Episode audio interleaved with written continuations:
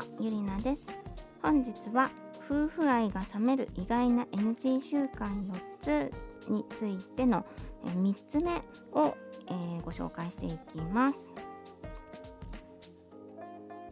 えー、夫婦愛が冷める意外な NG 習慣4つについて、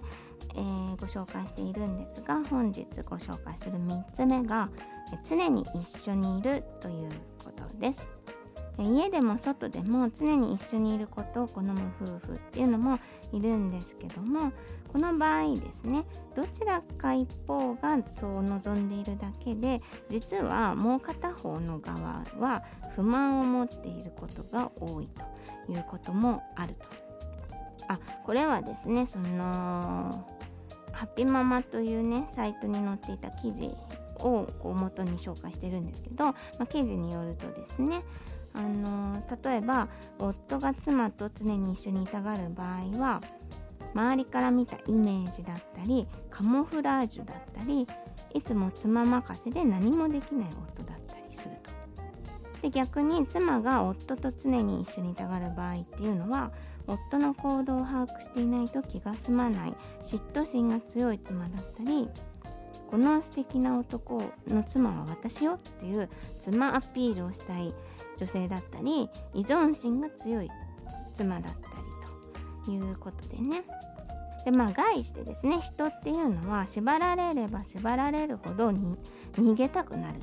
という心理が働きますのでこのねその依存心とかねあの束縛が強いく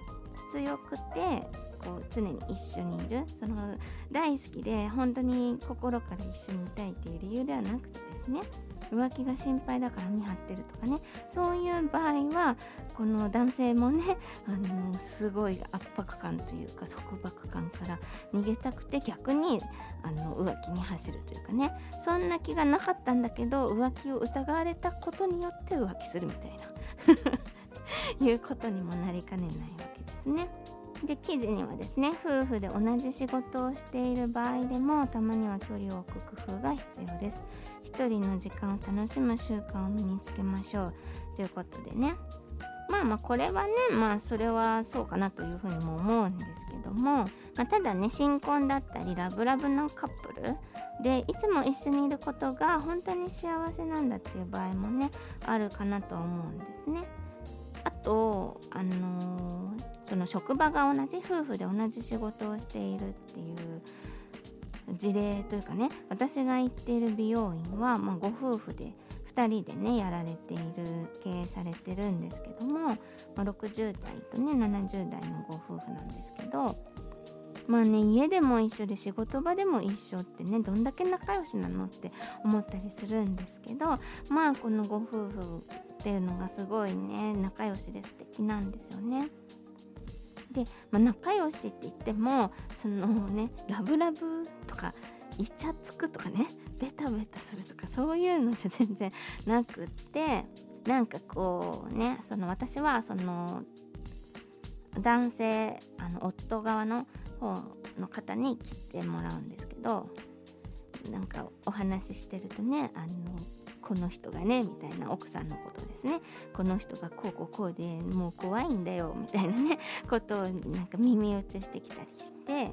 なんかそういうのって逆にねすごいなんか仲いいなみたいな感じがして素敵だなと思うんですけどまあ、もちろんね喧嘩したりもすると思うんですけども、まあ、この年までというかねまあちょっとそうそんな言い方は失礼かもしれないんですけども夫婦でね、あのー、経営されててすごいと思うんですよね。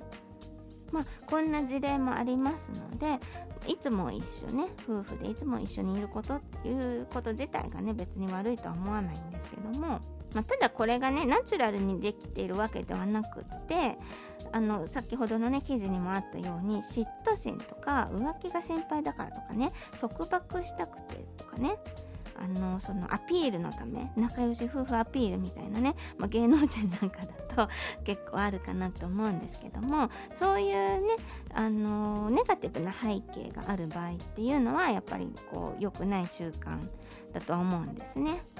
で特にこの一緒にいたいと思っている側が自分である場合あなたである場合っていうのは相手がそのあなたの相手あなたのパートナーがそのことに対してね不満を抱いていないかっていうことはねちょっとこう気に留めていただきたいかなと思うんですね。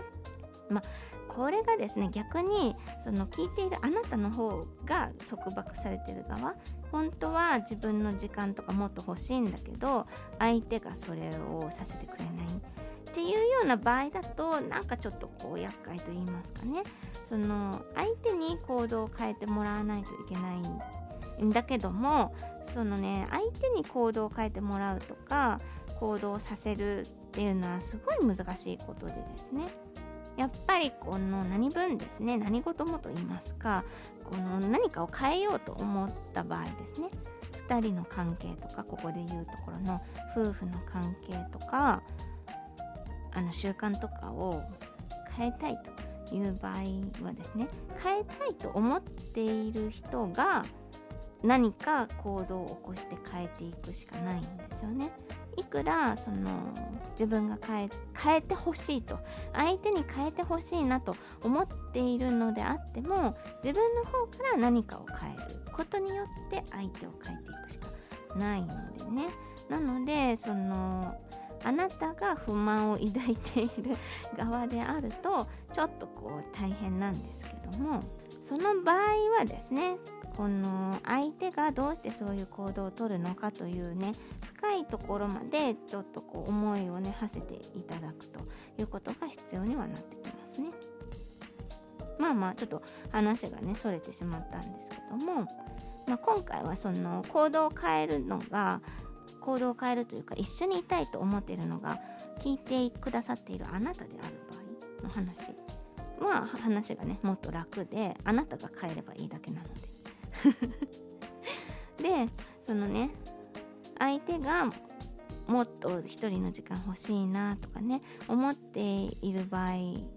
そのあなたがねあなたはいつも一緒にいたいと思っているのかもしれないけどであるからこそ夫婦なんだみたいな夫婦の形とは常に一緒にいてこそだみたいにね思っているのであればちょっとね考えを改めた方がいいかもしれないということでねあの相手がねそのあなたのパートナーはそれに対して不満に思っているかもしれないと。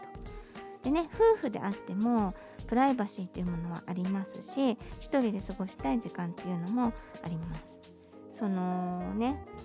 何もかもオープンにするのが夫婦っていうわけでもないですし、まあ、親子でもそうだと思うんですけどそのね親であっても隠したいことっていうのはあるし全部ねあの思ってることを言えるわけではないと。まあその日記を見られるとかねそういう